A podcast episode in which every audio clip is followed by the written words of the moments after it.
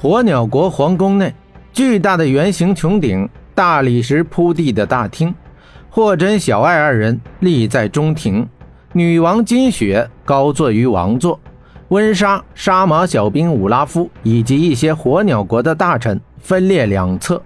大厅的四个门挤满了皇宫卫士与侍者，人人争先恐后，都想看一眼这位拯救了西域的大英雄究竟长得什么模样。为了这次觐见，霍真被要求洗了个澡，还梳了梳头，这让他颇不习惯。他的衣服焕然一新，但黑袍却依旧披在身后。堂皇的寒暄之后，霍真与小爱二人的面前摆满了金子、银币以及各种说不出名字的珠宝，这是女王赏给他们的，以表达火鸟国的感谢。霍真只抓了一把银币放在衣兜之中，这些都是你的。请尽管收下，女王金雪道：“我只拿我能拿得动的东西，再多的话对我反而是累赘。”小爱嘴一撇，走上前道：“他是个傻子，对钱没有概念，你给他再多，他也会散尽的。他不要，你给我得了。”小爱这么一说，满厅的人都笑了。金雪道：“你可是大功臣，这些当然都是你的，不要客气，随便拿。”小爱想把这些全部装入他的耳朵里面。但转念一想，自己头上顶着这么重的财宝，岂不是要被压死？钱虽然好，但舒服才是第一位的。于是他改变策略，决定在那些珠宝中挑几件珍贵的带走。这时候，金雪让厅中的人退下，并把四面门关闭。大厅中只余下金雪、霍真、小爱、温莎以及杀马小兵几人。金雪走下王台，拉住霍真的手，动情地说道：“霍真。”还记得那晚，你像一只大蝙蝠一样倒挂在我的阁楼檐下，你我一番对话，那场景我这一辈子都不会忘记。你是英雄，但在我的心里，却是一个最好的朋友。希望，希望你也能不把我看作女王，把我当做你的朋友。霍真也紧紧握住他的手，说道：“在我霍真眼里，从来没有高下贵贱，有的只是朋友。”紧接着他又道。作为朋友，自然要有礼物相送。金雪疑惑道：“礼物？给我的礼物？”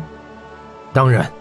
霍真拿出来，置于金雪的手中，是一枚铂金戒指。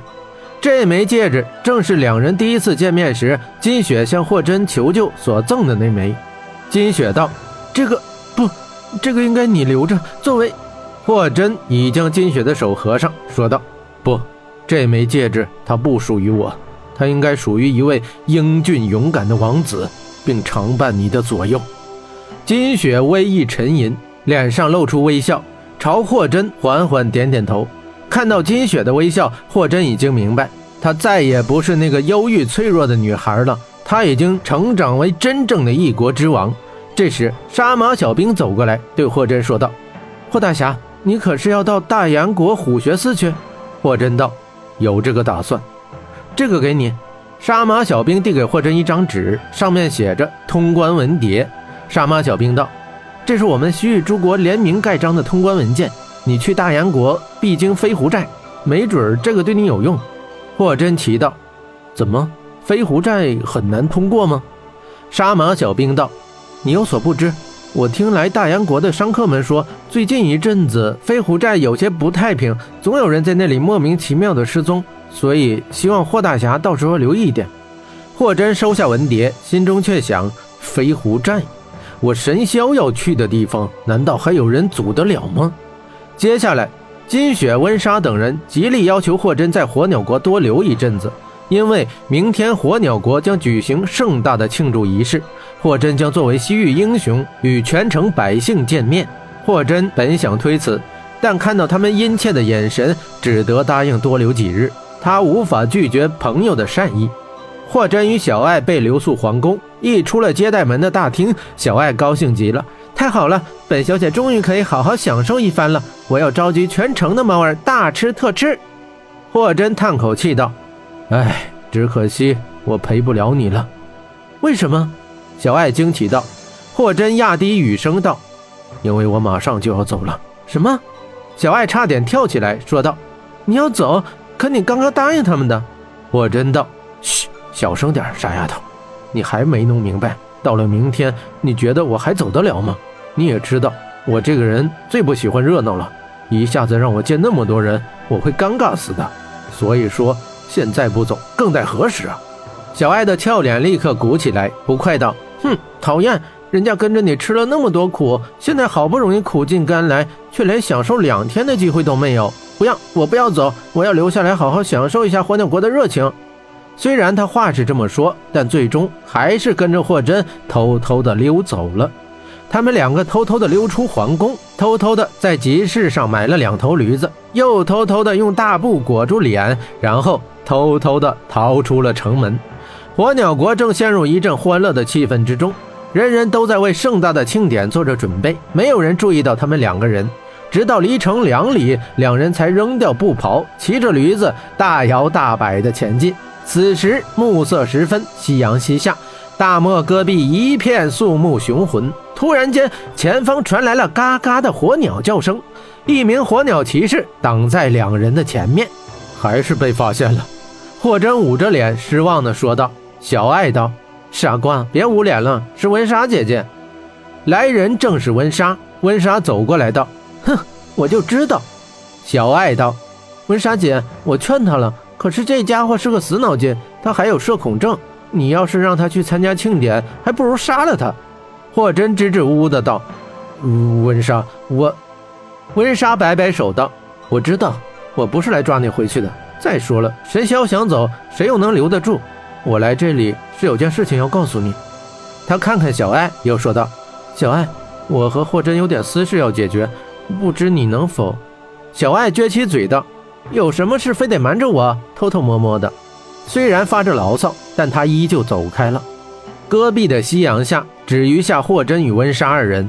温莎道：“霍真，记得那天咱俩在城墙上，景色与今天一模一样。”霍真望着夕阳道：“是啊，那时的温队长总无缘无故的把刀架到我的脖子上。”温莎莞尔一笑，扶了扶自己的头发，正色道：“霍真，我是来兑现我的诺言的。”霍真疑惑道：“诺言。”温莎捶了他一拳，道：“笨蛋，你忘了咱们那天说的话？